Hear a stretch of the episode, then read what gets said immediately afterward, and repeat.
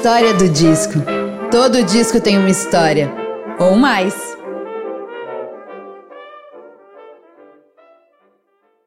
Olá, eu sou Bruna Paulin e esse é o podcast A História do Disco.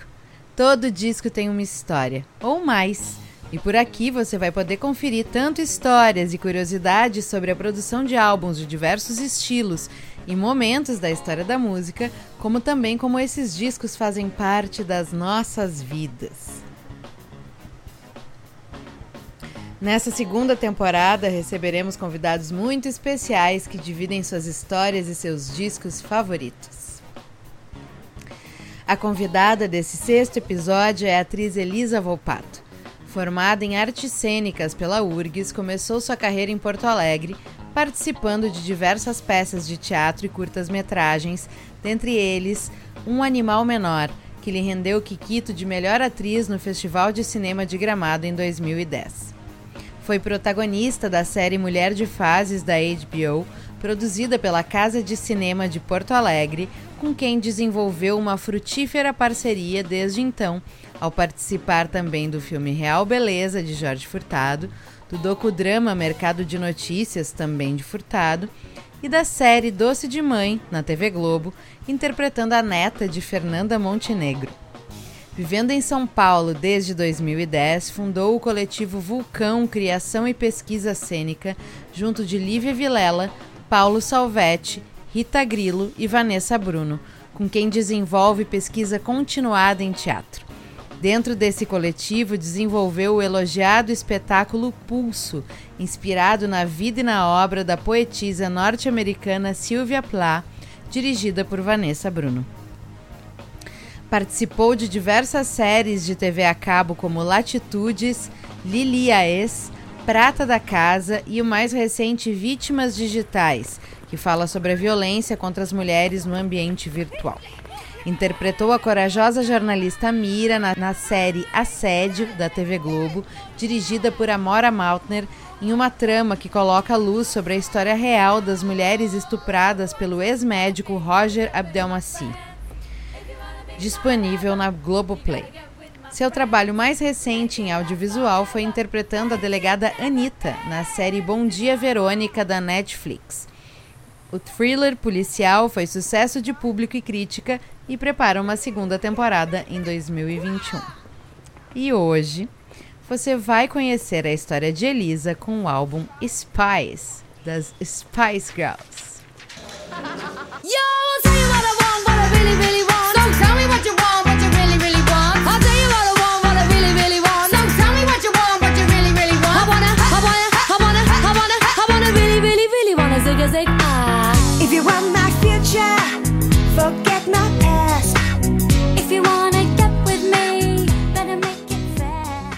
Se você foi uma garota adolescente nos anos 90, com certeza você escutou esse disco e talvez até tenha participado de um grupo cover de Mel B, Mel C, Emma, Jerry and Victoria. Arrisco dizer que foi impossível viver no mesmo tempo e espaço que as Spice Girls e conseguir ignorá-las. Eu descobri as Spice pelo rádio, quando eu escutei Wanna Be pela primeira vez na Jovem Pan e definitivamente senti que algo diferente estava acontecendo. Maior fenômeno do pop britânico desde a Beatlemania, a revista Time as chamou de o rosto mais reconhecível da Cool Britannia, uma retomada do orgulho da cultura juvenil britânica que ocorreu na década de 1990 muito por conta de uma cena musical muito forte, produtiva e midiática que existiu no período. Segundo o jornalista e biógrafo David Sinclair da Rolling Stone, Scary, Baby, Ginger, Posh e Spotty eram o grupo de indivíduos mais reconhecidos desde John, Paul, George e Ringo. As Spice Girls se tornaram ícones culturais populares da década de 1990 e parte dessa invasão musical britânica aos Estados Unidos. Procura-se. Tem entre 18 e 23 anos e sabe cantar e dançar? Você é dinâmica, extrovertida, ambiciosa e esforçada? A Heart Management é um consórcio de gerenciamento da indústria da música amplamente bem sucedido que atualmente está formando um ato pop feminino coreografado com dança-canto para um contrato de gravação. Audição aberta. Danceworks, 16 Battleton Street, sexta-feira, 4 de março, das 11 às 17h30. Por favor, traga partituras ou cassete de apoio. Esse anúncio, de fevereiro de 1994, publicado na revista The Stage, foi da audição para as Spice Girls, que no momento ainda não se chamavam Spice Girls. Bob e Chris Herbert, da Heart Management, decidiram criar esse girl group para competir com as boy bands populares como Take That, que dominavam a cena da música pop na época.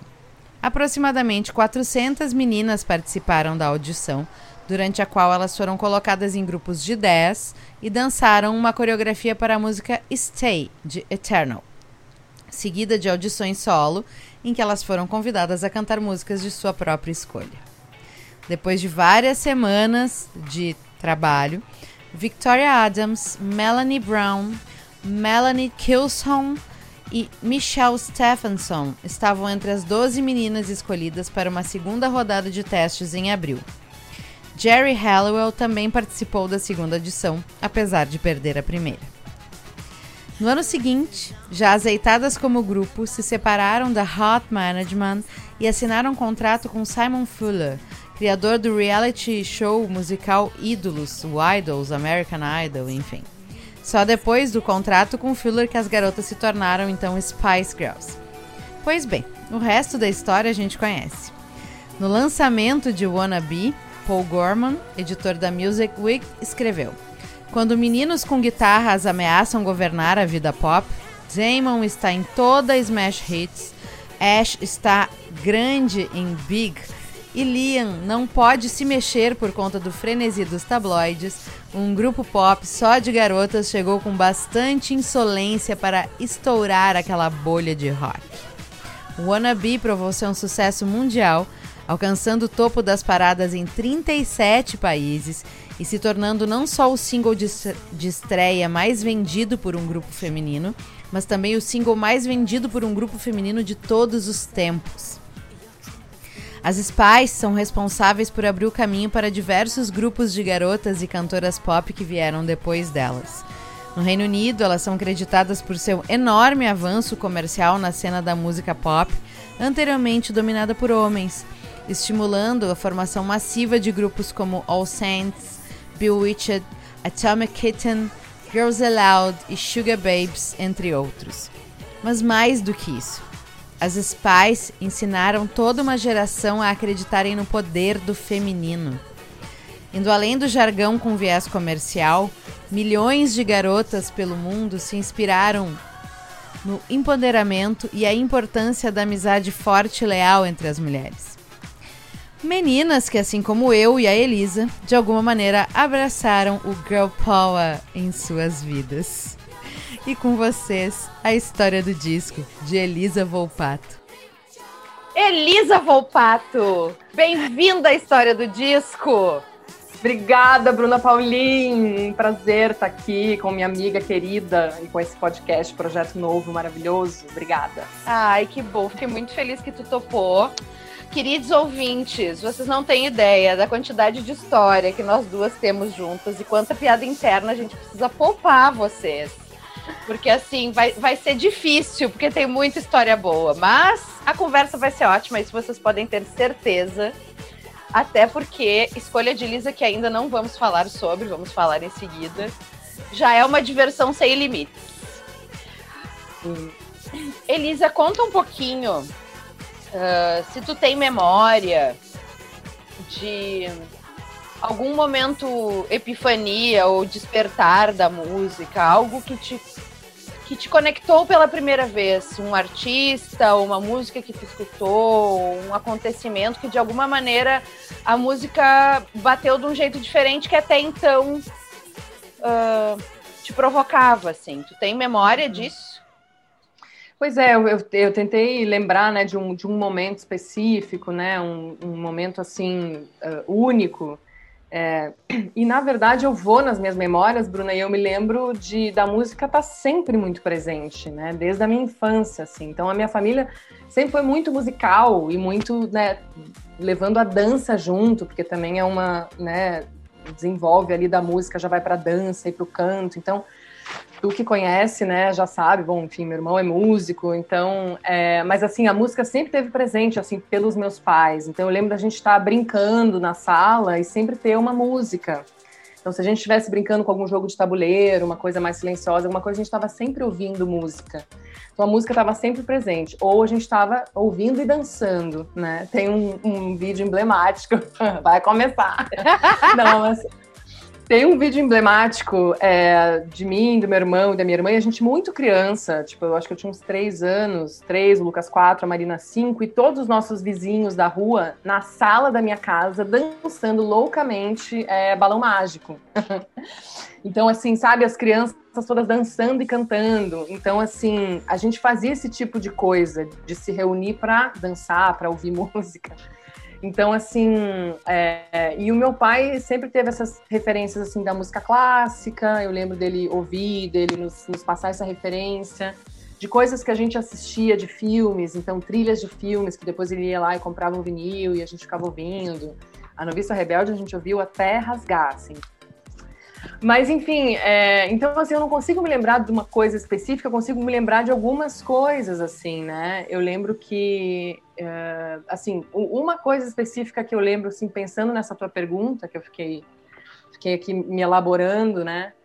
Eu lembro de, de descobrir Mercedes Sosa, assim, né? Eu lembro que foi uma coisa muito forte, assim, que o meu, meu pai trouxe para assim, dentro de casa, muito acho que a partir ali da nossa relação com o CTG, né, dessa cultura da, da música gaúcha, ga, barra gaúcha, né, do Uruguai e da Argentina, e aí de repente a gente conheceu Mercedes Sosa. E aí Mercedes Sosa cantando Graças à La Vida, ou Ayunin Lacaille, é, foram coisas que me marcaram muito, assim, né, essa voz esplendorosa, né, dessa mulher cantando, assim. É, então eu tenho, assim, várias memórias, assim, de é, de, de, momentos, né, que a música me marcou e a música no meu trabalho, né, ela é muito presente, assim, eu sempre trago a música para o processo criativo, porque a música é esse, essa comunicação imediata mesmo, né, assim, a gente não, não consegue explicar, né, o que que acontece, mas a gente, a gente tem emoções fortíssimas, às vezes, ouvindo é, uma música e cada um pode ter uma emoção diferente, né? Acho que o Jorge Furtado, no episódio dele, falou um pouquinho disso, né? De como a música ela, ela é muito abstrata e ela a, abre né, umas, umas chavinhas assim na cabeça de cada um de forma muito diferente. É, e é imediato, né? Uma, uma arte assim que comunica assim imediatamente, assim, e emociona. Então, é, eu não vejo também o meu trabalho como atriz desconectado, né, do, da relação com a música. Então, eu sempre faço. É porque a música começa antes para ti, né? Com a dança, também. Sim, sim. Não, eu, eu fui, como é que eu posso dizer, né? Em Nova Prata as pessoas me conheciam por ser cantora, né? Muito antes de eu, de eu querer ser atriz, né? Enfim, tem toda a minha relação. Cantei no coral, né? Depois cantei no CTG, cantei lá no Bailado Gaúcho, que era o grupo de folclore. Então, assim, a gente estava sempre nessa, nessa função com a música, né? E, e eu cantando, assim, me descobri num outro, num outro lugar também, né? Porque quando você canta, hum, né, a mesma emoção que você teria ouvindo algo, você tem às vezes, né, você, fazendo aquele som. É uma coisa meio inexplicável, assim, sabe? Você reverberando, você sendo aquela caixa. E é uma coisa muito emocionante, assim. Quando eu lembro de como eu comecei a descobrir que eu cantava, é, eu acho muito bonito, assim, a história, mas até meio engraçado, porque meu pai cantou em coral a vida inteira, né? Ele sempre cantou no coro armorial lá de Nova Prata. E aí chegou um professor, então, na época, para uh, eh, dar, um, dar um curso de. dar aulas né, de, de canto, dar um, um, abrir um coro infanto-juvenil no nosso colégio, que era o Colégio Nossa Senhora Aparecida, e ele ia dar uma vez na semana como uma atividade extracurricular você podia fazer. E aí meu pai queria muito que a gente fizesse, logo que surgiu, né? Ele falou, não, vocês, né, vocês têm que se inscrever e tal, acho que é uma coisa muito legal porque eu cantei em coral anos e ele queria muito que a gente perpetuasse aquilo. E eu lembro da gente fa fazer assim uma cara torta e falar assim: coral? Tipo, ai, que coisa cafona. Não, coral. Tipo, não, a gente não vai cantar em coral. E meu pai incentivou, assim, e nós fomos os três fazer, né? Fomos na primeira aula e tal. E eu tava, assim, odiada. Eu lembro que eu acho que a pessoa mais interessada era até o meu irmão.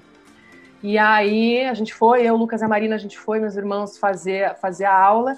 E eu fui, uh, né, à medida que ele ia fazendo os exercícios e tal, eu fui assim, descobrindo. Eu, eu cantava de forma afinada e não sabia muito entender como aquilo acontecia, mas eu entendia a afinação. E, a, e é uma coisa muito abstrata, porque às vezes as pessoas que estão desafinadas não percebem que são, sabe? Tem Sim. uma relação assim. E aí, de repente, era uma coisa meio que foi acontecendo naturalmente, assim. Até porque afinação é ouvido, né? Então, se a pessoa é sim. é desafinada, ela não tem. Ela não tá ouvindo também, é. né? Sim, sim, tem essa sensibilidade. E eu lembro que, assim, umas três semanas depois, o, o Marcos Flores, querido maestro, já estava me botando para fazer, né, para ser solista em algumas músicas. Então, a coisa foi andando, assim, né? Então eu, de fato, assim, quando eu penso na música na minha vida, passa muito por esse lugar, né, do canto, do canto coral, é, do CTG, para quem não sabe, Centro de Tradições Gaúchas, quem estiver ouvindo fora do Rio Grande do Sul. Queridos ouvintes, acima Queridos do Mapituba, desculpa, mas tem que ter Sudeste. glossário. Por sinal, um beijo é? para Shirley e para Neres. Ai, um beijo, queridas! meus pais maravilhosos. Os pais Elisa, que são seres incríveis de luz, maravilhosos. E o Neri tem um toca-disco. Porque assim, querido, essa relação é mais do que amizade. Eu sou a quarta filha. o pato. Mas explica eu... de quem que tu é filha. Tá, eu sou filha, eu sou, eu sou filha apenas de, de mamãe Sirley, mas eu já pedi adoção do Neri. Mas tu é filha de uma costela da Cirlei. Ai, sim. A, a, a, piada é um pouco extensa, mas vale, eu acho. Marina, que é a irmã mais velha de Elisa, um dia, Marina sempre, sempre foi a, a, a irmã do cinema.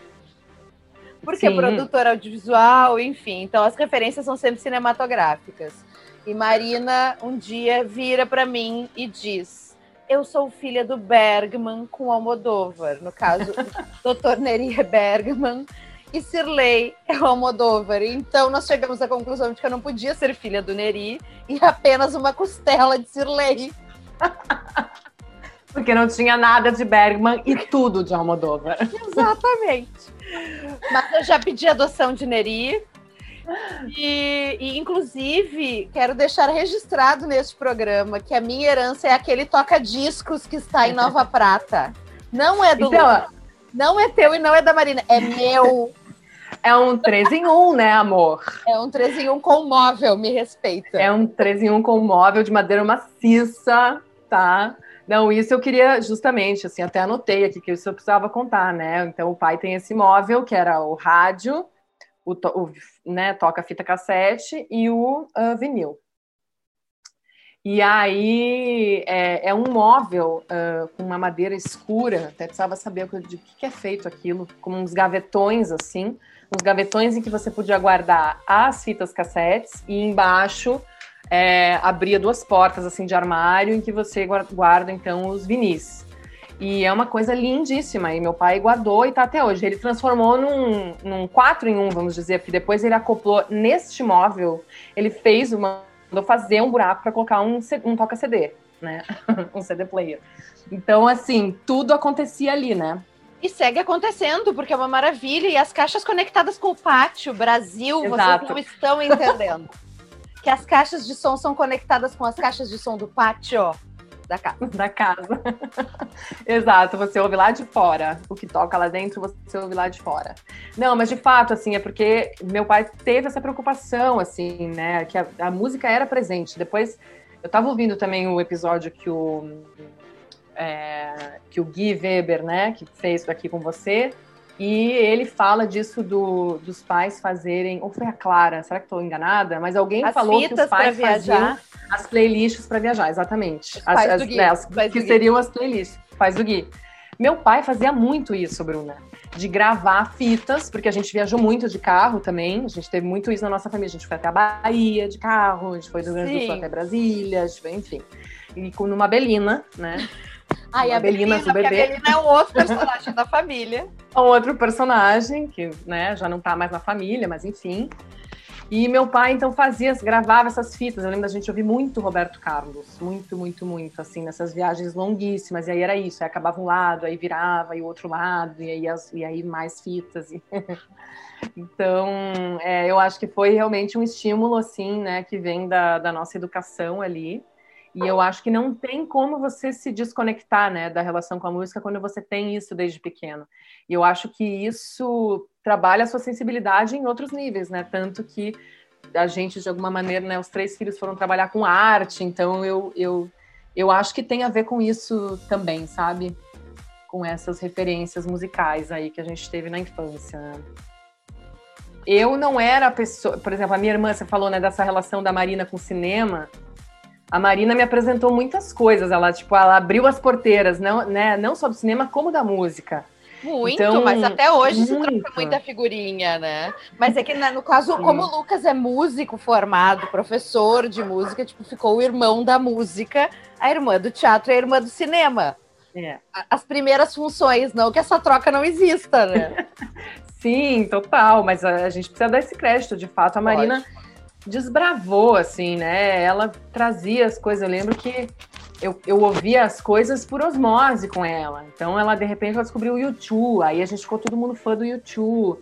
E aí eu via sem parar, sabe? Assim, depois ela foi descobrindo, né? Todas essas bandas de rock alternativo que eu posso me lembrar, gente. Hot Chip, The Killers, uh, Smashing Pumpkins, é, Daft Punk. Ela, tipo, ela trouxe isso e eu não fazia ideia do que era. Então, assim, é, né, acho que também precisa, às vezes, alguém trazer, né, alguém eh, abrir a sua cabeça. Assim, né, hoje pensando, né, você também me perguntou assim, ah, hoje e tal, em relação com a música, eu lembrei muito do Guto, meu companheiro, que ele também é muito parecido com a Marina. Ele é uma pessoa que fica pesquisando música e que trabalha ouvindo música e que, sabe, tá sempre trazendo coisas novas. Então, eu acho que isso é super importante. Então, assim, mas ali na família, eu não, né, foi sempre a Marina, assim, que trouxe um pouco, assim, as vanguardas e tal, né? E, enfim, tanto quando você me perguntou, ah, quem, quem que você vai escolher? Não sei se é pra gente entrar nisso ainda, mas eu pensei, ah, não vai ser uma coisa muito erudita, porque... O né, eu erudito eu te- é o Lucas. o erudito é o Lucas. A Marina tem as referências alternativas indie, né? Enfim, eu fui para um lado até mais pop, assim. Mas, enfim, eu queria falar disso, assim, que eu acho que a Marina também é, me apresentou bandas ali numa época, né, em Nova Prata, que é uma cidade do interior do Rio Grande do Sul, hoje com 28 mil habitantes, muito pequenininha, né? É, que você precisava mesmo catar as referências, assim, né? As coisas não chegavam, assim, com tanta facilidade. É uma galera muito do rock, né? Mas muito desse rock é, Led Zeppelin, Pink Floyd, Rolling Stones, né? Sim, Então, classic teve rock. inúmeras bandas. Classic rock, exatamente. Tem várias bandas em Nova Prata que tocam esses sons. Então, eu lembro da gente também na adolescência ouvir muito isso, porque era o que, se, era o que a gente ouvia, era o que a galera tocava. Né? Então era a época que os, meni- os meninos, os boy, tudo era um fã de Led Zeppelin, Pink Floyd, e a gente virava também, entendeu? É, tinha também essa, essa ó, come- Gente, desculpa, mas hoje vai ser o episódio da piada interna. Primeiro, beijo pra Mana e pro Mano, beijo pra Marina e pro Lucas. E depois, Beijo. Vida que Gevago Crescendo era de uma banda cover de Rolling Stones. Vi, E o vi, Gevago, que é vi. outro amigo nosso querido, que toca comigo nos Esotéricos, que também é de Nova Prata. Até hoje ele Exato, toca numa banda cover de Rolling Stones, inclusive. Mas é uma loucura, porque realmente o interior do Rio Grande do Sul, ainda hoje, é muito ah, rock clássico e rock gaúcho. Sim, As bandas de rock sim. gaúcho que ainda estão nativa, elas não tocam em Porto Alegre. Elas tocam no interior do estado. Hoje em dia ninguém toca em lugar nenhum, porque afinal estamos numa fucking pandemia. Mas elas tocavam no interior do estado e sobreviviam disso, ainda hoje. Sim. Muito, muito, muito. É, É tanto que assim, da, da, da minha época, aquela. Da minha época, assim, final dos 90 barra 2000, o que eu ouvia muito era Nenhum de Nós, Sim. era Júpiter Maçã, né? Era, bom, o Engenheiros do Havaí eu nunca ouvi muito, assim, mas, sabe, tava tudo ali, assim, eu lembro da gente, a gente navegar nesses sons, assim, né? Com certeza, essa referência aí, ela está claríssima no mapa Não é? no mapa gaúcho. No mapa gaúcho. Elisa, e me diz uma coisa. Tu é uma pessoa uh, apegada à materialidade? Existe uma discoteca contigo? Ou tu, por todas essas andanças da vida, já te, já te desfez? Tem alguma coisa que tu guarda de recordação? Enfim. Ou a vida já foi toda pro streaming, tchau e beijo? Eu não guardo nada dessa, dessa coisa de música. Eu acho que porque muita, muitas das coisas que a gente consumia ficou lá em Nova Prata com meu pai, mas assim, meu pai guarda, né? Pensando aqui, tipo, alguém guarda. Ninguém pôs fora isso. Então, assim, meu pai tem ainda muitos CDs e muitos vinis lá. É, e eu acho que a Marina deve ter colecionado alguma coisa em Porto Alegre, mas eu não, não trago nada comigo. Eu sou totalmente do streaming hoje em dia, assim, sabe? Eu não sou muito apegada, Bruna, a, né, a ter o álbum. Eu sei que tem todo um fetiche em cima disso, que é né, super legal. E quando o vinil voltou, todo mundo começou a comprar vinil, mas eu nunca, eu não, nunca tive isso, assim. Né? Gosto de me meter ali no celular e, né, e ouvindo e fazer o que eu tenho que fazer. Com fone. E no streaming, nós somos uma pessoa álbum ou nós somos uma pessoa shuffle? Olha, uh, geralmente, assim, quando eu descubro algum, algum artista novo, eu gosto de ouvir tudo, assim, daquele álbum. Eu tenho isso de ficar ouvindo. E eu tenho isso também, que é, quando eu descubro alguma coisa, eu ouço até rasgar, assim. eu fico ouvindo a fita, assim, sem, incessantemente, assim. Então, Aí eu fico muito, muito, muito ouvindo, e depois eu enjoo. Nunca vai garro nojo daquilo. Um tempão sem ouvir, exato. Aí depois, quando eu redescubro, eu começo a me lembrar. Porque é isso também, né? Eu acho que, o, que as músicas, elas têm a ver com, uma, com um momento, momento Com certeza. É isso, né? Assim, a gente... A gente ouve músicas em momentos da nossa vida e quando a gente né, ouve essa música tempos depois, você, você lembra putz, isso me lembrou, do, sabe, de uma coisa. Pro bem ou pro mal, inclusive. Que, exato, exato. As músicas elas marcam, né? Esses, esses. Tem aquelas coisas que a gente ouve a vida inteira. Eu tenho essa opinião. Tem coisas que a gente ouve a vida inteira. Por exemplo, quando tu vai colecionar vinil, que é o meu caso. Sim. Devam não investir muita grana num disco novo dos Beatles? Sim, cara, tu vai ouvir a vida inteira. Sim. Agora tem um artista novo que tu não sabe se tu vai te conectar, com essa coisa de tô louca agora, mas amanhã talvez não queira nem ver na minha frente de tanto que eu ouvi. Talvez seja melhor pensar duas vezes antes de investir. Sim. Porque a gente não sabe se vai uh, seguir aquela, aquele, aquele afinco todo de dedicação na audição da coisa, né? Com certeza. Mas eu tenho, engraçado que eu tenho mais isso de guardar, né? De querer ter um DVD ou um Blu-ray, enfim, nem, nem isso mais existe, né? Mas assim, eu, eu colecionei Blu-ray de, de filmes, de séries, de coisas que eu queria, emblemáticas que eu queria guardar, né? Mas discos não, eu não guardei, assim, né? A materialidade da coisa, assim. O CD, ele, ele, ele, ele joga contra tu ter o desejo de construir uma coleção. Sim, até porque eu fico lembrando dos, dos, dos vinis do meu pai, né? Eles vinham com uns encartes dentro, né? Umas coisas que você abria, uns envelopes enormes que vai abrindo, abrindo, abrindo, e aí com fotos e, né? E, E e as letras das músicas e os posters. Não, os posters tamanho, re- tamanho real. A, a minha mãe tinha o Gal Tropical, que tem uma gal imensa que tu abre, assim, e eu achava aquilo muito incrível. Primeiro que eu abri, a criança era da minha altura, né? Tipo, era eu e a gal, parelha. Exato. Imagina a alegria da criança. Era incrível aquilo. É uma Incrível. outra interação que com o CD tu não tem. Então, assim, Total. A gente pensar nisso, tipo, que memória que tu vai querer guardar, né? Assim, porque não é uma, uma materialidade que te proporciona realmente uma experiência interessante. Sim, tanto que eu, eu, né, fui lembrando de coisas que a gente ou- ouvia e tal, muitas delas eram os vinis das novelas que estavam passando, né? Então, assim, eu lembro de meus pais comprarem esses vinis das, né, dos hits das novelas. Então, isso é muito legal, né? Porque hoje eu vou lá e vejo a Vamp, é, Renascer, sabe? E aí, isso, assim, com a foto das atrizes na, na e aí na capa agora é a foto das amigas, né? Olha, Ai, não, uma Amiga, maravilha. te achei na, na Amiga, trilha colega. sonora. De renascer Colega. internacional. Internacional, exato. Tinha nacional e internacional. Eu amo trilha de novela, eu tenho várias, Amo. várias. Amo ganhar de presente das pessoas, que é uma, uma das primeiras coisas que as pessoas se desfazem quando elas vão descartar. E obviamente que a Bruna pega tudo, né? E, e, assim, tem coisas que eu só tenho em trilha sonora de novela, que eu não tenho o álbum original, porque nunca achei, enfim. Uhum. Tu tinha um panorama da música naquele momento, do que estava se produzindo, do que as pessoas estavam consumindo. E assim, ah, a gente tem coisas incríveis de construção de, de, de trilhas de novela, ah, de coisas compostas para TV, por gente incrível. Então, assim, vamos se acalmar, não vamos desmerecer assim as trilhas de novela, com licença. Elisa, e foi difícil fazer a escolha do disco de hoje? Então, é voltando àquela história do erudito, né?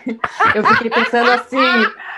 Tu me perguntou assim, ai, quer falar de um, né, de um disco que te marcou? E aí eu tinha visto que é, que, que a Clara tinha falado do Tom Jobim, né? Que o Gui tinha falado do Caetano. Eu falei, ai, gente, eu, né? eu, tipo assim, as minhas referências não vão ser assim as mais as mais mais, né? E aí pensei imediatamente na Marina, né? Que tem mil referências musicais, e pensei, nossa, a Marina já ia sair falando do Bowie.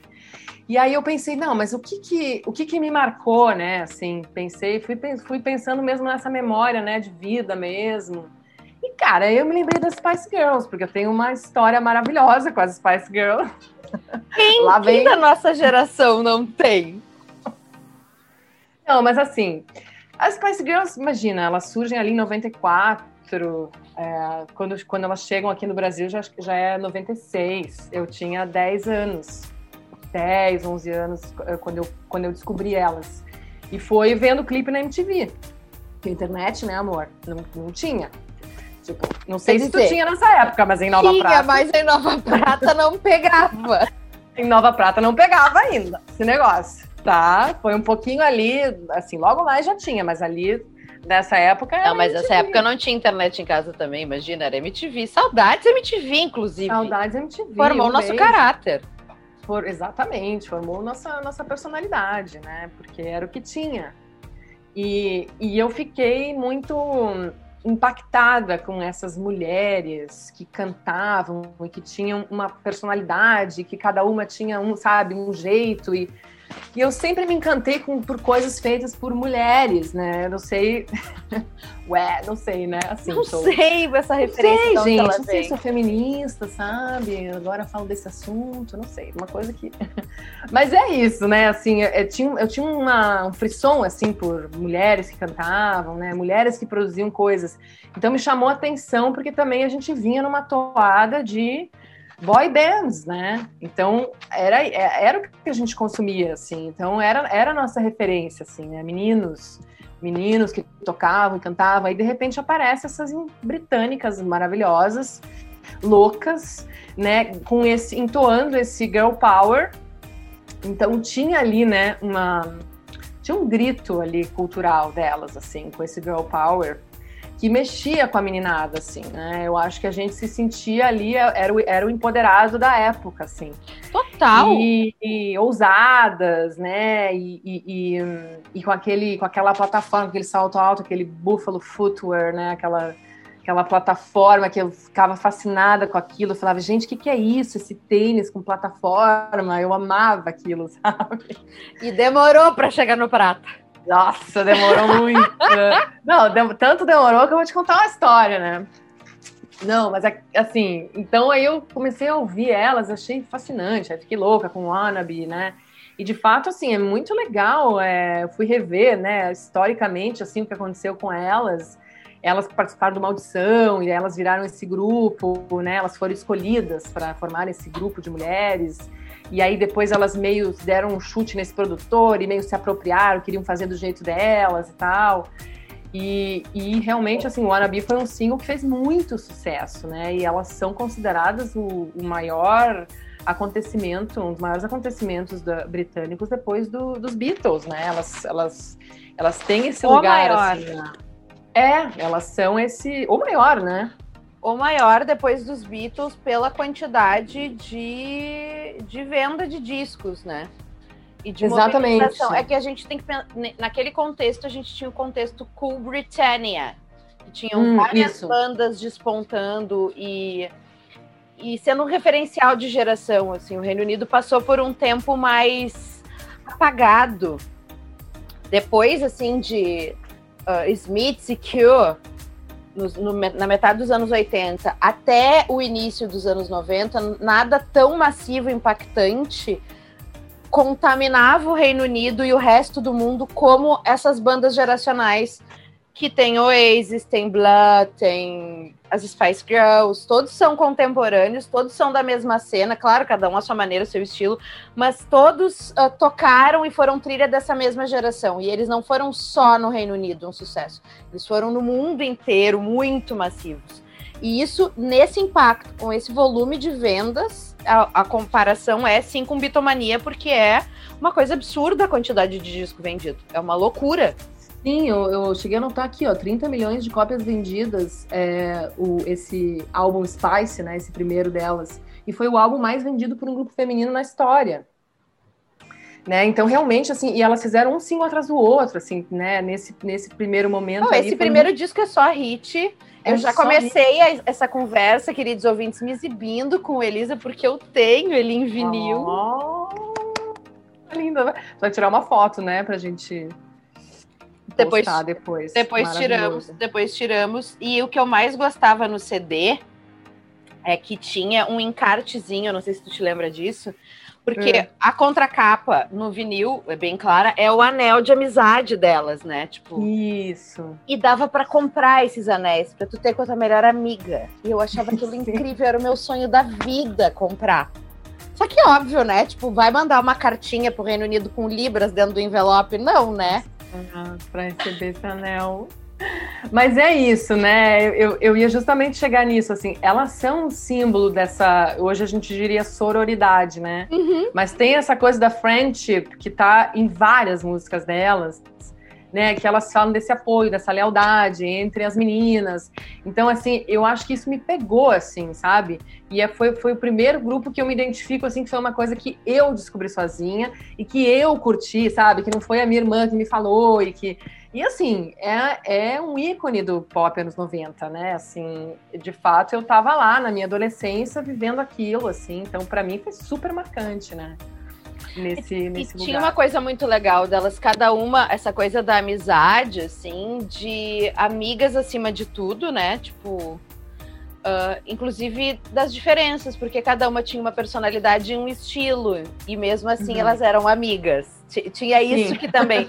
Que isso é super comercial, isso obviamente Claro. é, é ressaltado, provavelmente, porque elas tinham personalidades diferentes, óbvio, mas ah, é muito voltado para englo- englobar o maior número possível de, de fãs se identificarem. É uma estratégia de, be- bem básica. Mas isso era muito legal porque tinha essa diversidade dentro do Exato. possível, né? Da, da- da- de um padrão comercial de se identificar. Ah, e as garotas que gostavam mais de esporte, tinha uma amiga que era negra, né? Então tinha, Hum. tinha essa representatividade. Tinha a que era mais eh, fashionista, a que era Hum. mais ousada, a que era mais. Cada uma tinha Mais uma menininha. característica, né? E isso Sim. também fazia com que as meninas se identificassem, porque né, todas podemos ser Spice. Essa Total, era a é. a, a maior mensagem. Exato, essa coisa da diversidade mesmo, né? E as- assim, a gente sempre, cada uma se identificava mais com uma, né? Era assim, ah, eu sou a fulana, eu sou a ciclana, né? Então tinha isso, eu achava isso demais, assim, né? E, e elas pegam esse público bem adolescente mesmo, né? Elas, elas conseguem é, abarcar né, uma legião, assim, de, de meninas, jovens meninas na, na década de 90, Mas 2000. levante a primeira pedra quem não foi, quem foi adolescente nos anos 90 e nunca disse Não. que era alguma Spice. pois é. Eu tinha cabelinho Chanel e obviamente era Posh Spice. Obviamente, né, amor? então, eu era poste também, Mas fiquei Mas surpre- surpresíssima de Tu Azevedo. tu achou que eu era quem? Tu A achou que eu era quem? Esse, óbvio. Ai, não acredito que tu achou que eu era baby. Olhos azuis, Amoire. Ai, amore. Não. Mas assim, eu não Tô me identificava muito com a baby. Não!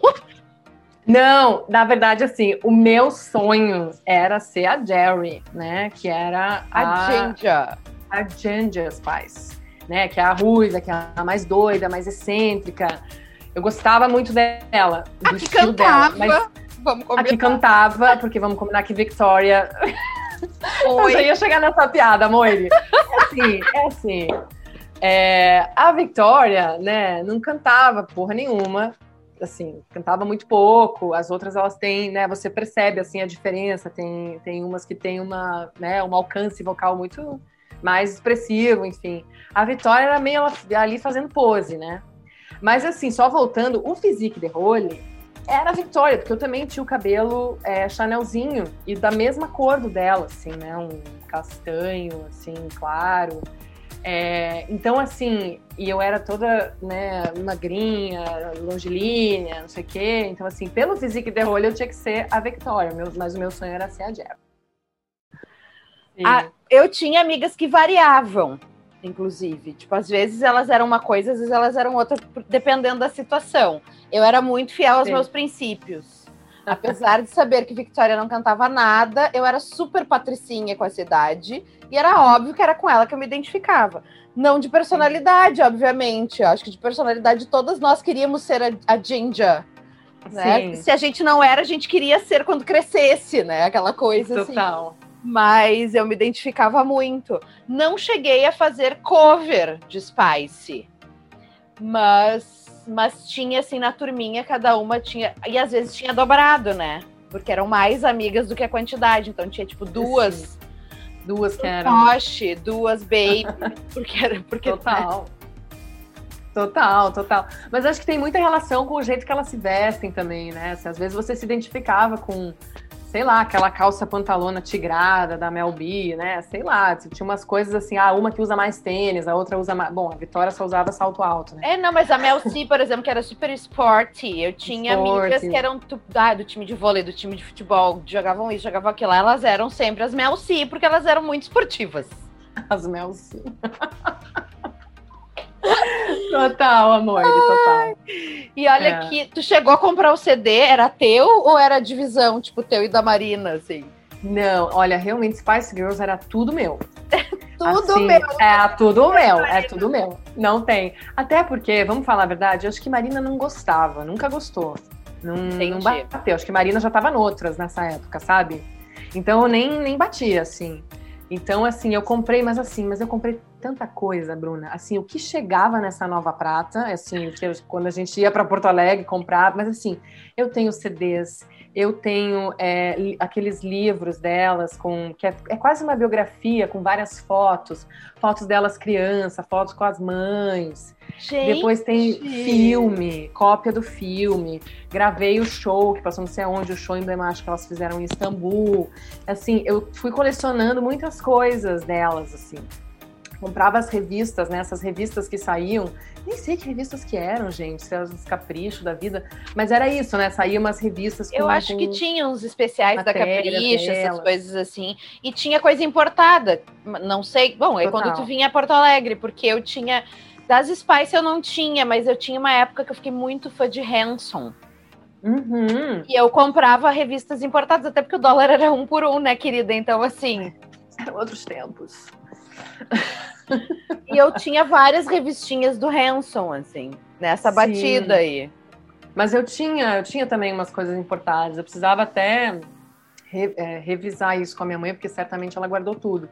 Mas eu me lembro, assim, de comprar, de ir na livraria, comprar um negócio das Spice Girls e ir lendo a pé para minha casa e que quase ser atropelada, porque eu ficava, sabe, andando e lendo, andando e folhando, assim. Eu me lembro de um dia um cara me chamou atenção, assim, sabe, cruzando uma rua em Nova Prata, assim, tipo, Ei! Enfim, tínhamos, temos toda uma memorabilia, então, Spice, que está guardada no baú, uma de Cirlei. no baú de Sirley, em Nova Prata. Temos, opa, temos. E tu te lembra, mas assim, do CD, tu te lembra do dia que tu comprou? Tu tem essa memória, assim, do ai, consegui. Ou ganhou de alguém, tu, tu lembra disso? Eu acho que eu de- certamente devo ter ganhado da minha mãe, porque eu fiquei louca primeiro assistindo na MTV, não sei o quê, e eu devo ter ganhado em alguma data, assim, aniversário, Natal, sabe? Aí chega, deve ter chegado lá na, como é que fala? na Naturale, que é uma loja de CD em Nova Prata, Natural ou Naturale? Que tem até hoje, que existe até hoje, pasme, que vende CD. E eu acho que a minha mãe chegou lá e ela comprou, assim. É... Pelo amor de Deus, fulano, me arranja essas Spice Girls. Pelo amor de Deus! Nossa, guria. A guria vai ficar louca, né?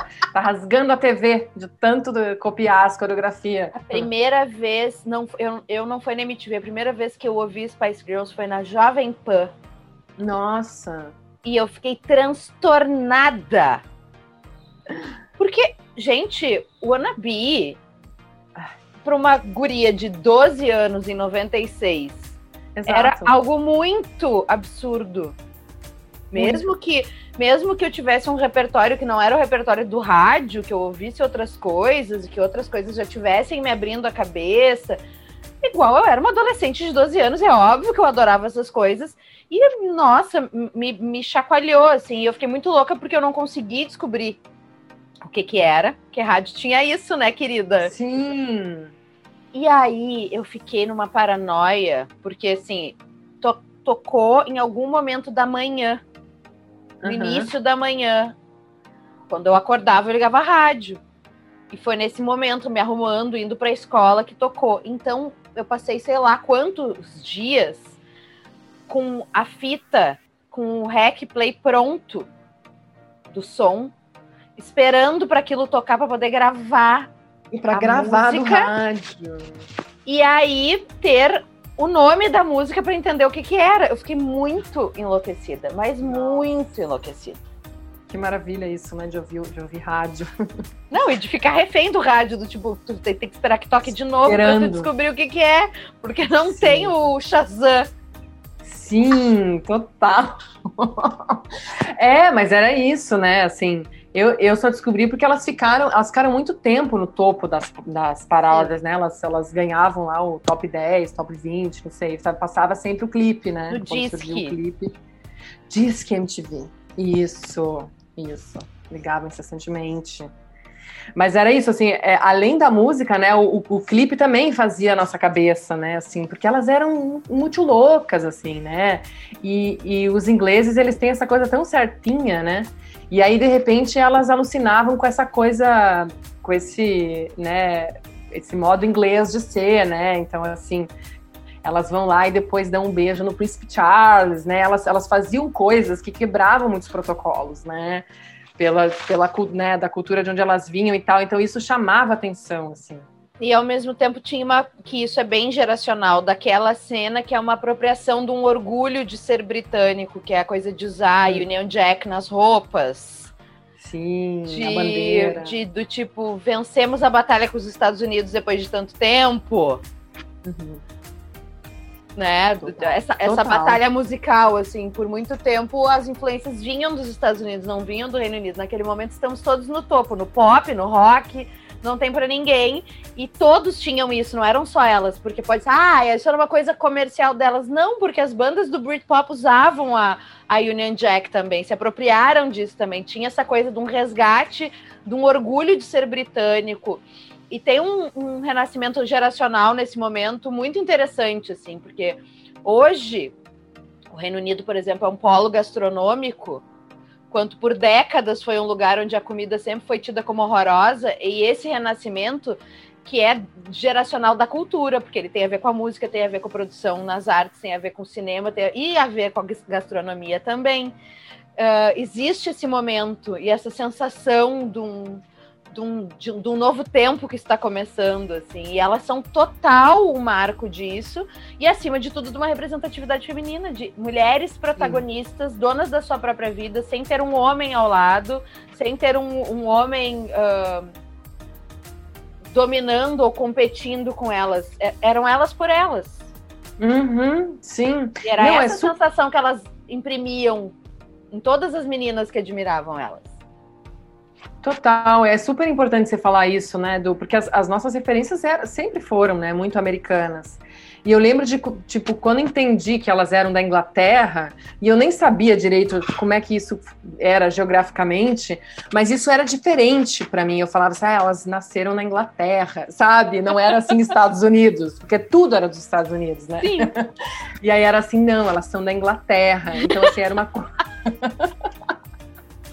era uma coisa, assim, eu sabia qual a cidade que cada uma nasceu na Inglaterra. Gente, presidente do fã-clube das Spice em Nova Prata. Gente, eu era. Eu era. Bruna Paulin. Mas vem cá, hein? Me diz uma coisa, Elisa Volpato. con- Conte para nós, não esconda nada. Existia Hum. uma moda naquela época, muito entre as meninas, de fazer cover de Spice Girls. Ah, existia. E eu Isso é quero saber. E eu quero Tava- saber. O negócio tava saindo muito. Tava Tava saindo, o negócio saía muito. tava orando muito com o momento. Então, então, então é isso, né? Eu, assim, conheci elas, fiquei enlouquecida e tal, e comecei a apresentar isso para as minhas colegas, porque também era uma referência que eu sentia, pelo menos você falando aí de Porto Alegre, acho que tinha mais amigas que surfavam nessa nessa onda, mas lá em Nova Prata acho que não era tão, não espalhou, não espalhou tão rápido. Então eu lembro de apresentar um pouco isso para as minhas colegas, assim, né? E aí elas descobriram, e aí elas também gostaram. Então, assim, é, e aí foi isso. Aí a gente pirou nas músicas delas, não sei o quê, e a gente resolveu montar um grupo que a gente ia fazer elas, uma dublagem, né? Não é cover assim a gente cantando, mas era a gente ficar, né? Cada uma escolher uma e a gente fazer um, um cover entre aspas das Spice Girls. E aí aí que tá todo o, o assunto, né? Todo o caos. É, que é assim, eu trazia essas referências das revistas e tal, né? Tentei que elas assistissem os clipes, as coisas, pra gente entender os estilos. E a gente foi montando, então, um figurino, né? O figurino que cada uma né, poderia usar. E aí teve isso, né? Esse casting, assim, né? Quem que vai ser quem? e assim, é isso. Aí pelo physique eu tinha que ser a Victoria, mas meu sonho era ser a Jerry. Até assim, peço perdão aqui é, publicamente. Eu quero primeiro citar o nome das, das meninas Por que faziam parte favor, do eu quero essa ficha técnica. Um beijo para elas que eu vou, né, vou avisar para elas quando o podcast sair, Sim. que é a Karina Borges Rigo, que fazia a Sport Spice, Mel C, beijos. Júlia Lauter, que fazia a Mel B. A Thaís Sartori, que fazia a Jerry, a, a Ginger. E Karina Dalmas, que fazia a Baby Spice. É, um beijo, meninas. Inesquecível esse momento. Mas é isso, né? A gente se reuniu e aí a gente começou a ver que cada um usava, não sei o quê. E eu fui, eu fui muito sacana num, num momento, porque era isso, assim, é o que a gente estava falando antes. A Vitória, ela não cantava muito, assim, né? Ela cantava aqui e ali, ela aparecia, ela fazia os backing junto com as outras, mas assim, quem canta... Vamos falar sério, quem cantava mesmo era a Mel C, né? Desse, desse grupo. Acho que a Baby cantava também, a Mel B, a Mel B, a Mel B cantava também. Eu Mas assim, As outras quatro todas se viravam e se defendiam no videokê. A Vitória É, ia dar um pivô no bar. é, assim, ó. é, Mas por assim, acaso ela arranjou o boy mais bonito da festa e casou com ele. do rolê. É, bem atinadinha ela. Se deu bem. Se deu bem. E foi bem Enquanto naquela época, né? Estavam lá cantando, ela foi lá e ó. Ó, pegou um boy que ela, ela sai na revista até hoje, sabe? As outras ninguém lembra. Mas ela, meu amor, tá na coluna social de London o tempo inteiro. E assim já não. Então, mas era isso, assim, eu tinha muito esse físico da Vitória e aí decidiu-se que eu ia ser ela. E aí a gente, né, aí, enfim, é, a, a Júlia tinha todo o físico, a Júlia era negra, então ela casava muito com a Mel B, aí ela fazia os chifres, o negócio aquele que ela, que ela usava, ela fazia o cabelo Black Power. É, a, a Karina Rigo fazia a, a Sport bem, bem direitinho também, fazia um rabo de cavalo tal. A Baby era totalmente a Karina. E a Jerry, que a gente né, a gente queria que fosse a Thaís, é, a Thaís era loira e tinha um olho azul, assim, bem que nem, bem que nem a Jerry, assim. E, e ela não era muito alta, assim, então ela também casava com esse, né, a Jerry era, ela era meio baixinha, assim, meio. Uhum. E aí ela tinha o cabelo, só que ela tinha o cabelo vermelho, né, a Jerry. E aí a gente ficou pirando como é que a gente ia pintar o cabelo da, da Thaís de vermelho. E aí, Bruna Paulin, nos anos 90, em Nova Prata, Eu já tô passando mal e eu nem conheço a história. esse negócio de assim, pintar o cabelo no salão, sabe? Esse negócio Não se usava muito. Não se usava muito. E Não tinha o aí, a gente Delton ficou- ainda. Não tinha o Delton. Um beijo, Delton. Beijo, Delton. Entendeu? Não tinha o salão do Delton pra ir lá fazer umas mechas ruiva, entendeu? Direitinho, com, com um tonalizante. E aí, eis que Marina Volpato, aí sim, Marina Volpato ajudou nessa produção. Claro, porque ela era a manager, a produtora. Claro, produtora sempre. E a gente levou a Thaís pra minha casa um dia, cara, acho que era um sábado. E a gente botou ela no pátio da casa e a Marina se botou a pintar o cabelo dela com papel crepom vermelho. Amor, isso devia ser proibido. Marina pintou o cabelo de Thaís inteiro com papel crepom vermelho. E assim, não sei se tu já pintou teu cabelo de papel crepom. Não, eu já pintei. cabelo escuro, né, meu anjo? Eu tinha, teria que descolorir, eu nunca tive Ai, essa coragem. eu sempre pegava. fui medrosa. Entendi, entendi. Bom, eu já tinha feito essa experiência, tipo assim, de pintar umas mechas e tal, verde, não sei o quê. Amor, isso não sai por nada nesse mundo. Isso é uma coisa que fica impregnada. Então, assim, depois ela lavava e aí saía no banho litros, né? Assim, saía aquela coisa, aquele rio de sangue, mas assim, não, não, não saía. Né? Foi uma coisa que manchou o cabelo da menina, assim, tadinha. E é óbvio que assim, não ficou pintado por inteiro uniforme o cabelo da colega. Ficou manchado de vermelho. É, não, a Marina Uma fez o possível vermelha. ali.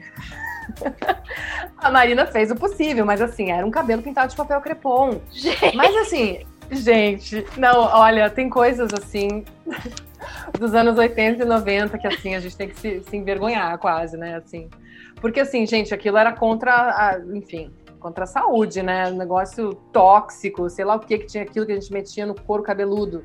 Mas enfim, ficou perfeito quando a gente na hora tava lindo. um sucesso! Não, assim, o cabelo dela ficou inteiro vermelho, ela ficou a cara da Jerry. Então a gente ficou muito felizes, assim, com aquilo. Então foi muito legal esse momento. Depois ela foi, ela foi lavando e a gente via que ele ia desbotando, mas não saía, sabe? Ficou super impregnado. O cabelo dela era bem loiro.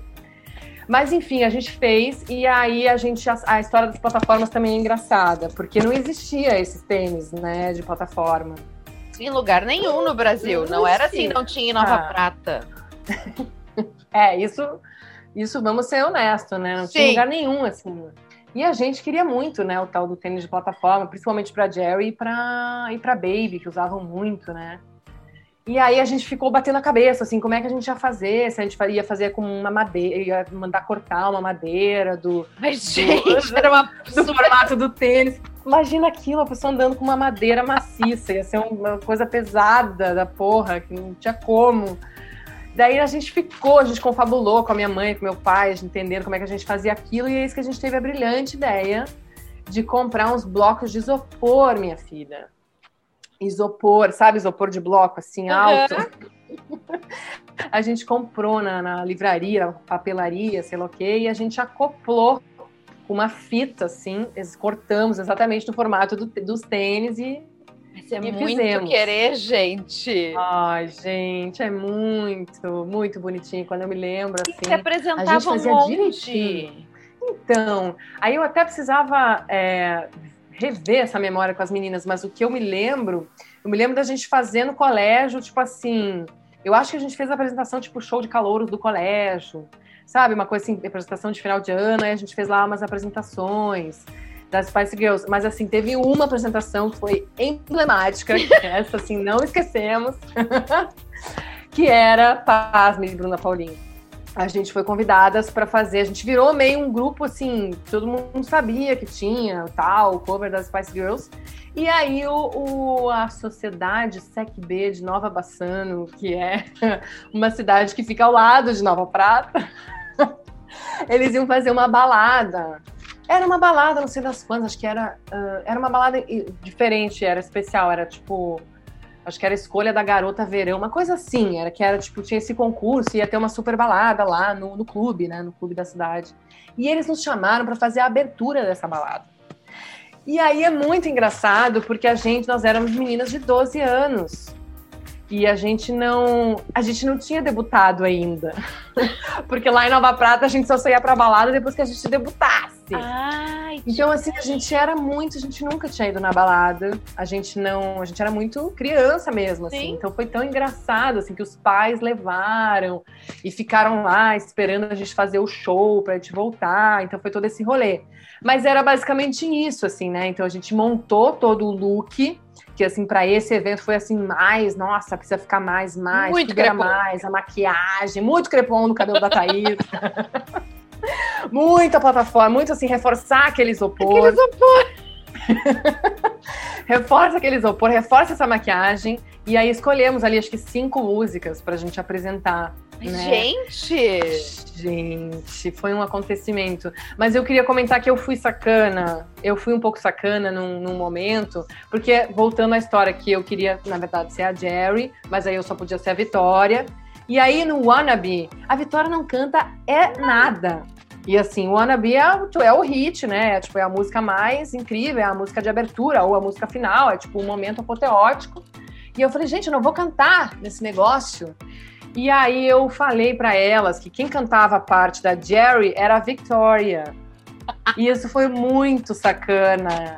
Porque eu não sei, eu não me lembro agora, tipo, se elas não, não tinham visto o clipe e aí elas não sabiam, sabe? Eu sei que era uma informação que só eu tinha de quem que cantava em cada hora. E aí eu falei pra elas que era eu que cantava a parte da Jerry e a gente ensaiou toda a parte da Jerry comigo cantando. o absurdo da, da, da, da sacanagem. A hipocrisia. A hipocrisia. Mas assim, eu tô colocando isso, não tô nem assim, trazendo a bomba, porque depois elas descobriram e vieram muito me cobrar. A Thaís ficou super chateada e veio, pô, você, e você não falou. É, na verdade, aquele momento é a Jerry que canta e não sei o quê. E aí rolou uma super. E aí acabaram as Spice do prato. Aí acabaram as spies, só ficaram quatro. Aquela... não, acabaram. Não, eu acho que daí, eu não sei se foi nesse momento, a gente, enfim, uma hora a gente desfez, mas é, teve isso, assim, né? De, de eu- como eu comprava muitas coisas, eu sabia muito, eu E lia tu muito. tinha o delas, domínio do conhecimento que elas não tinham e tu te apropriou disso. Eu me apropriei muito, assim, muito. Né, enfim, meio sacana isso, mas eu me apropriei de um, é disso, de saber como é que era e tal, quem cantava, e aí, enfim, aí fiz essa mentirinha. E aí arrasei no Wannabe, aquela Com licença. Com licença, arrasei, depois descobri a minha farsa toda. Mas aí foi essa história, assim, foi muito engraçado. Mas eu tenho outra história engraçada para contar, que é, é, Bom, aí foi super, foi super sucesso essa apresentação lá na SECB de Nova Baçã, foi super legal. Eu acho que até foi filmada, a gente precisava até resgatar isso. Gente, nós precisamos, por- pelo amor Nós de Deus. Vai Nossa, desligar essa gravação e vai ligar pra tua mãe e vai pedir pra ela isso. agora. Não, mas assim, e modéstia à parte, Bruna, a gente fazia tão direitinho. Porque a gente dublava direitinho, elas faziam o, o jeito, sabe assim, a gente pegou os trejeitos e tal, e o que cada uma fazia, os jeitos de cada uma. Girl Power, a gente fazia com aquele, com aquele sinalzinho de, né, paz e amor. E, então, a gente fazia muito direitinho, assim. Depois até teve um outro grupo no, no nosso, na nossa escola que criou um grupo meio rival, assim, também. Outras meninas também criaram um grupo Spice Girls e aí virou, assim, uma coisa meio uma batalha de bandas, assim. Gente, que Foi maravilha. muito engraçado, foi um momento, assim. É, então, mas aí tá. Aí tem outro, outra história engraçada que é, enfim, não, tem, não tinha cinema, né, em Nova Prata. Então a gente, quem, quem nasceu em cidade do interior sem cinema, frequenta muito é, locadora, né? Eu sou uma, uma menina de locadora, assim, minha vida inteira, né? Passava esse final de semana inteiro na locadora e alugando filme e tal, isso era muito. E aí, de repente, chegou o filme das Spice Girls, que elas fizeram um filme, né? Não sei Sim. se chegou a assistir esse Não. filme. Bom, Já é, tinha é, passado enfim. a minha fase Spice quando Entendi. chegou o filme. É de rachar o bico, assim. Mas é meio uma historinha que elas criam, mas são elas no filme, assim. É, mas aí elas precisam meio que melhorar a performance, elas são mandadas para um negócio meio militar, e aí elas vão se preparar para fazer o show, e aí depois tem um concurso com umas fãs, e aí elas saem por Londres com aquele ônibus, aqueles ônibus que seriam os ônibus vermelhos de Londres, aí com uma bandeira da Inglaterra toda no ônibus, e aí elas ficam alucinando com esse ônibus né, por Londres.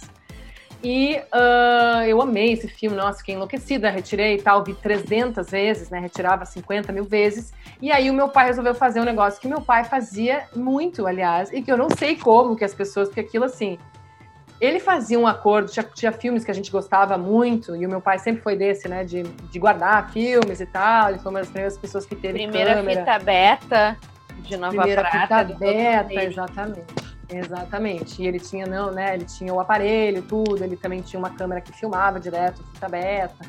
Então ele era muito interessado nisso. E ele fazia uns acordões com o cara da locadora, que era a.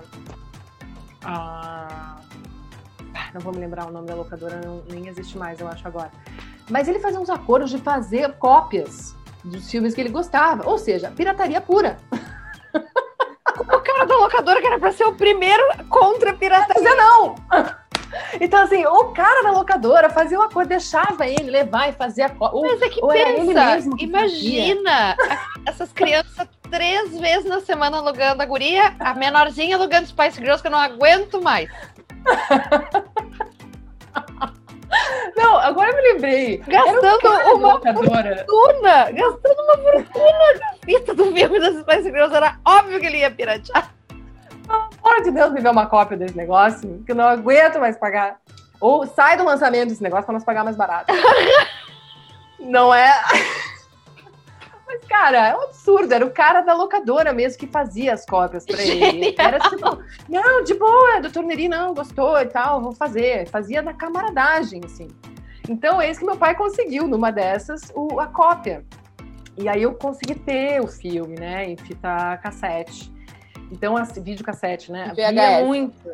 VHS, exatamente. VHS. Então, aí eu tinha o filme. Eu, nossa, Bruna, eu vi assim, até rasgar. Tenho até hoje, assim, a capa. Ele fazia até a cópia do, do encarte colorido. Colorido, você pensa, não era xerox, preto e branco, era colorido. Ainda custava pro cara, entendeu?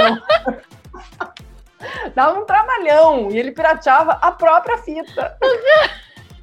Ai, gente, só em Nova Prata. Tem coisas, tem coisas que só em Nova Prata, gente. Tem coisas que só é Nova Prata, gente. Essa é uma delas. Essa é uma delas. Então é isso, assim. é, depois eu lembro que meu pai gravou, da- passou na TV, eu não sei se foi na MTV, aonde que foi, mas esse show de Istambul, que foi o primeiro grande show, pra, grande turnê que elas fizeram ao vivo, passou em algum lugar e meu pai gravou direto da TV. Então também eu ficava, conseguia ver esse show assim até, até cansar, assim. E aí foi existir, como momento. sempre, estimulando os talentos dos filhotes. estimulando os talentos, os talentos locais. É. Não, é isso, eles não tinham muito o que fazer, né? Foi, foi essa fase.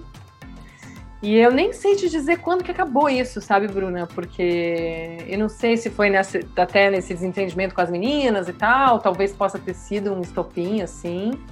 É, depois tudo ficou de boa, né? Hoje a gente passamos, nos damos bem, nos encontramos A gente, de vez em quando, até faz uns cover de Spice quando se encontra. A gente relembra, a gente super relembra, nossa. Porque é inesquecível, assim, foi uma, um momento da nossa vida. E foi uma coisa muito conectada com o colégio, né? Com a escola. Então, assim, é, né? Eu acho que foi um- uma fase ali que, que aconteceu isso, assim, não, não, tem como esquecer. E aí, como eu te falei, foi- genuinamente foi a banda que eu gostava. Então, assim, que não teve influência de ninguém, né? Então, nossa, meu, todo o meu amor pelas Spice Girls, elas foram, assim, um ícone pop anos 90 que, enfim, acho que foi referência para muita gente, né? Inclusive a Adele uma vez falou, né, que ela não seria nada sem as Spice Girls. E... Mas é claro, elas- a sensação de que qualquer uma de nós podia ser, ser alguma coisa. O que a gente quisesse, Hum. na verdade. Porque independente do nosso estilo, do jeito que a gente se vestia, do jeito que a gente era, a gente podia estar lá. Tem uma de cada. Exato. É, tinha para todos, né? E elas, e, e isso, assim, delas serem garotas normais em primeiro lugar. Né? Elas Sim, eram é, The Girl Next Door, elas não eram ah, as princesas, elas não eram ricas, elas não, elas eram Não. garotas comuns. Total, tanto que isso, né, delas, fazer, delas fazerem essa audição, né, para virar o grupo, isso era uma, era uma coisa muito legal, né? Isso eu sempre lembrava desse background delas, assim, tipo, onde elas surgiram. Achava muito fascinante elas terem feito uma audição, porque isso parecia que você podia participar também de uma audição na sua vida e virar uma artista, né? Assim, Elas são a semente dessa geração toda desses realities de música que até hoje fazem um sucesso absurdo. Que eu, total. pessoalmente, acho a fórmula já tá batidíssima, já cansei, sei lá, faz 10 anos. Mas as pessoas continuam amando e ouvindo, né? Então, assim, assistindo, Total. acompanhando. Não, elas e tu vê, né? disso. Total. Total. E, e de- foi depois das Spice Girls que surgiram, assim, foi meio junto, mas assim, se você colocar os hits que explodiram primeiro, foi meio depois das Spice Girls que surge Backstreet Boys, NSYNC. Então, essas outras boy bands, né, desses meninos que não- também não tocam, só cantam e fazem Aham. coreografia, né, como elas, surge depois delas. Eu acho que elas influenciaram ali um, né, um- uma geração, assim, um jeito de fazer, né, um estilo e, é, enfim. Vamos para o momento das faixas preferidas.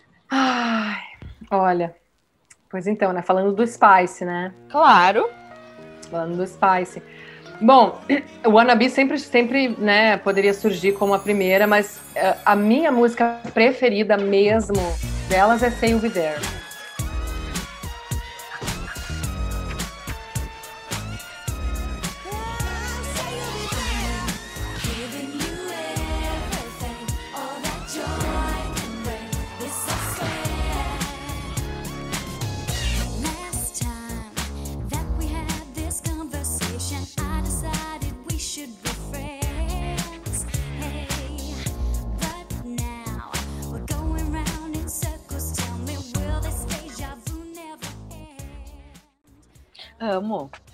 Amo, amo. Assim, que Say You Be There também é um é um hino à amizade, né? Ah, assim como Wannabe também, mas assim, Say You Be There, ela- elas falam disso, assim, de... é, né, se você quer ficar com a minha amiga, ai, assinados. Queridos, queridos ouvintes, é que eu tô aqui destrinchando o vinil pra, Oh. pra Elisa e, e o encarte. É um autógrafo impresso, né? Não é autógrafo delas mesmo, obviamente. Mas ah, o envelope que vem o vinil, que vem o disco dentro, tem os- as fotinhos delas e os autógrafos. As fotinhos dos autógrafos. E do outro sim. lado tem as, as letras. E é isso que é incrível no, no vinil, ó. Sim, No CD não tinha incrível. isso. Não tinha as letras. Dava pra você. Ai, é muito legal, né? E é muito no início essas fotos. Sim, super. Além de Say You Will Be There, tem outra? Ó, eu adoro também o, o hum, To Become One.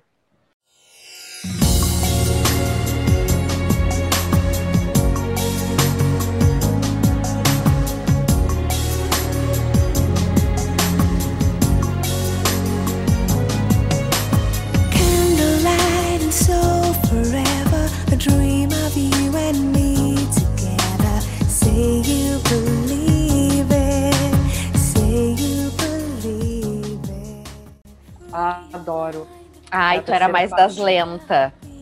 É, as lentas, né? Tu vê. Mas tu sabe, é, Say You Be There, ela é meio lenta mesmo, É. né? Mas ela, mas ela me, ela me faz dançar, assim, tipo, quando se Sim. toca Say You Be There, eu, tipo, danço, sabe?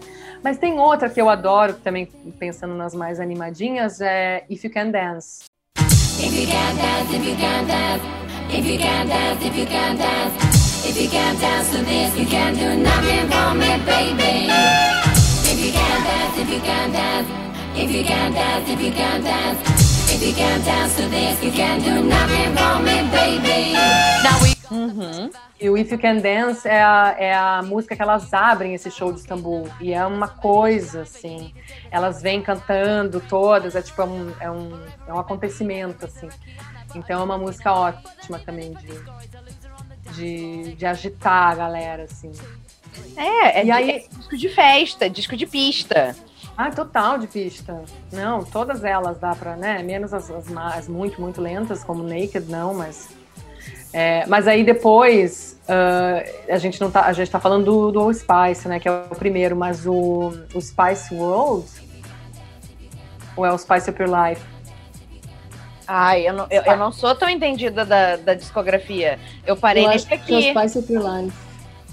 É, então, o Spice Up Your Life, que é outra música que eu amo, né? Não é desse, desse primeiro álbum, mas é essa música também que é. Ela é totalmente, ela é meio latina, tem uns momentos Que que, é, a Jerry canta Assim, é óbvio que é a música que a tua mãe gosta mais, sem dúvida alguma. Ah. Nem perguntar pra ela pra saber. Não, sim, porque é quase uma cigana dançando, né? Assim. é um hit, é um hit totalmente misturado Sim. com latino, né? Eu amo também, amo, amo, amo. Mas sem o Bideira eu acho que é a minha preferida, assim. Eu gosto muito de Say Will Be There. E, e eu acho que das, das mais dançantes, eu gosto de Who Do You Think You Are. Who do you think you are? É, é ótima.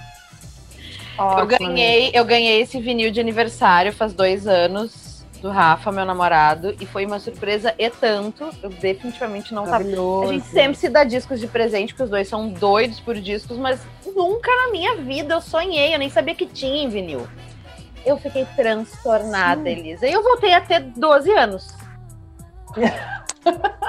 Ouvindo, assim, fazendo a coreografia.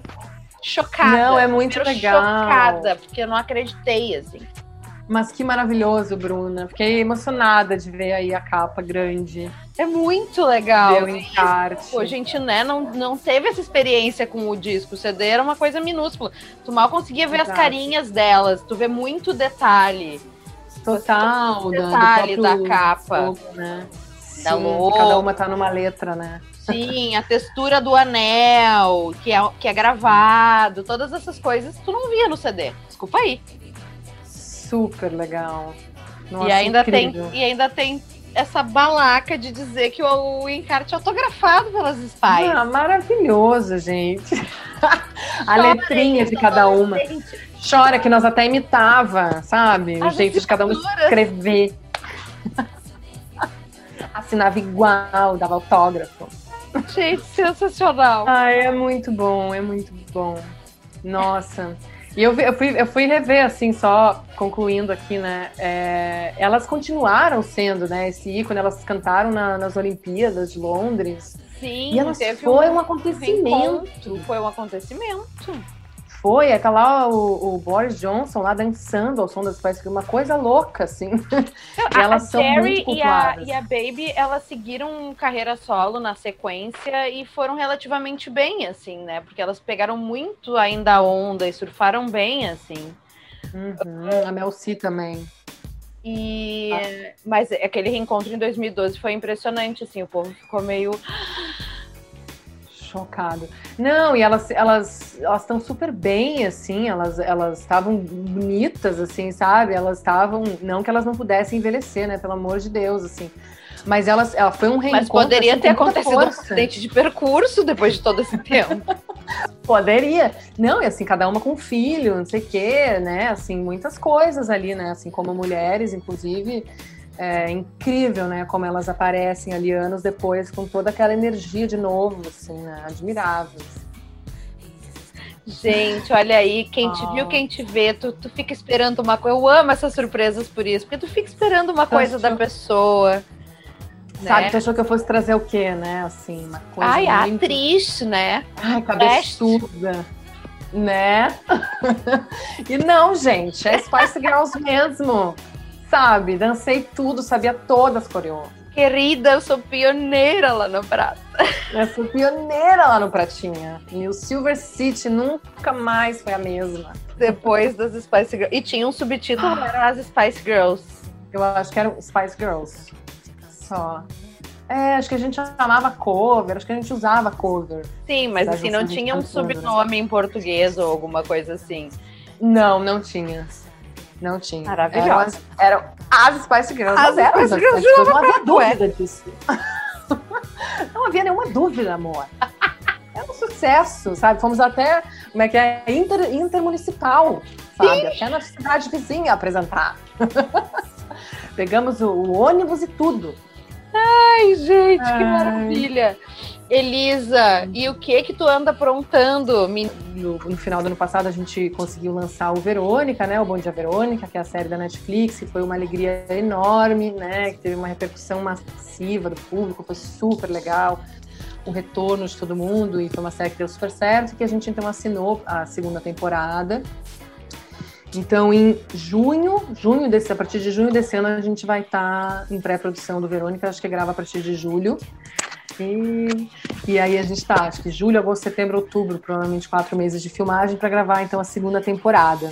E agora, no, no início de fevereiro, eu estou retomando as filmagens de Aruanas, porque a gente começou a filmar em fevereiro do ano passado, março do ano passado, e foi isso. A gente filmou duas semanas e Sim, parou aí fechou tudo. foi aquela loucura, assim, né? E, mas eu tô tendo vários déjà vus aqui, porque a gente passou janeiro inteiro preparando, fazendo milhões de ensaios e reuniões, encontros, discutindo a série. Janeiro, fevereiro, aí a gente, sabe, foi, foi com todo o gás, entrou no, no set em, em março e aí foi aquele coito interrompido, assim, foi tipo, "Ah!" e aí parou tudo. E aí a gente ficou naquela expectativa, será que volta, será que não volta? E aí ainda bem, é, a Globo seguiu, então né, com, com a ideia de finalizar a série. A gente vai retomar agora em fevereiro. Então a ideia é a gente filmar de fevereiro a maio essa segunda temporada do Aruanas, que é do Globoplay, né? E além disso, eu ia falar do é, um projeto que a gente tem aqui com o Vulcão, né? O Vulcão Criação e Pesquisa Cênica, que é nosso grupo de teatro aqui em São Paulo. A gente está trabalhando em cima do Orlando, da Virginia Woolf, que é um romance que conta a história de um homem que vive 300 anos e depois acorda mulher. É, então, uma brincadeira maravilhosa né, de gênero que a Virginia faz lá no início do século XX. E a gente está trabalhando nessa obra já faz um tempo, eu, Vanessa, Bruno, que vai dirigir, né? O Paulo Salvetti, que está comigo como ator, e ainda vão entrar outras pessoas, outros artistas. E nós ganhamos o, o prêmio Aldir Blanc no ano passado, de, o prêmio emergencial, um edital é, com o Vulcão. Então a gente tem algumas ações para fazer esse ano que são muito voltadas para Orlando. E a gente vai fazer e vai tentar fomentar esse projeto para em algum momento a gente estar no palco com ele. Ai, que Então, lindo! esses projetos. é. Super. Ah, é um ano movimentadíssimo. Falta, falta é, de né? Pronto. Tá a agenda Não de Spice Girl, reclamar. querida. Minha agenda de Spice Girl tá cheia, amor, nesse 2021. Ainda bem. Turnês e turnês. Turnês e turnês. Turnês e turnês. Ai, amor. Muitos shows Não, não, Bassano. Não vamos estar. muitos shows ali no Bastante. Não vamos estar podendo reclamar. Não vamos estar podendo reclamar, ainda bem. Não vamos estar podendo reclamar. Ai, Amoire! Seja Ai, muito bem-vinda à história do amei. Amei, amei. Amei muito. Como dizer, como dizer. Muito obrigada. amei, foi uma conversa de comadre praticamente. Bom, não poderia ser outra coisa, né, querida? Não poderia ser outra coisa. Espero que tenham se divertido, gente. Mas é que eu e a Bruna aqui, né? Eu não sei se como. vocês se divertiram, queridos ouvintes, mas nós nos divertimos loucamente. Horrores, como diz lá em Porto Alegre. Nos Horrores. divertimos horrores. Um beijo, obrigada. Prazer enorme. E agora eu convido você a curtir e dançar com os pais. Esse foi o sexto episódio da segunda temporada de A História do Disco. Para saber mais sobre o projeto, acesse nosso perfil no Instagram, A História do Disco, e não esqueça de seguir o programa na sua plataforma de streaming favorita. Até terça que vem.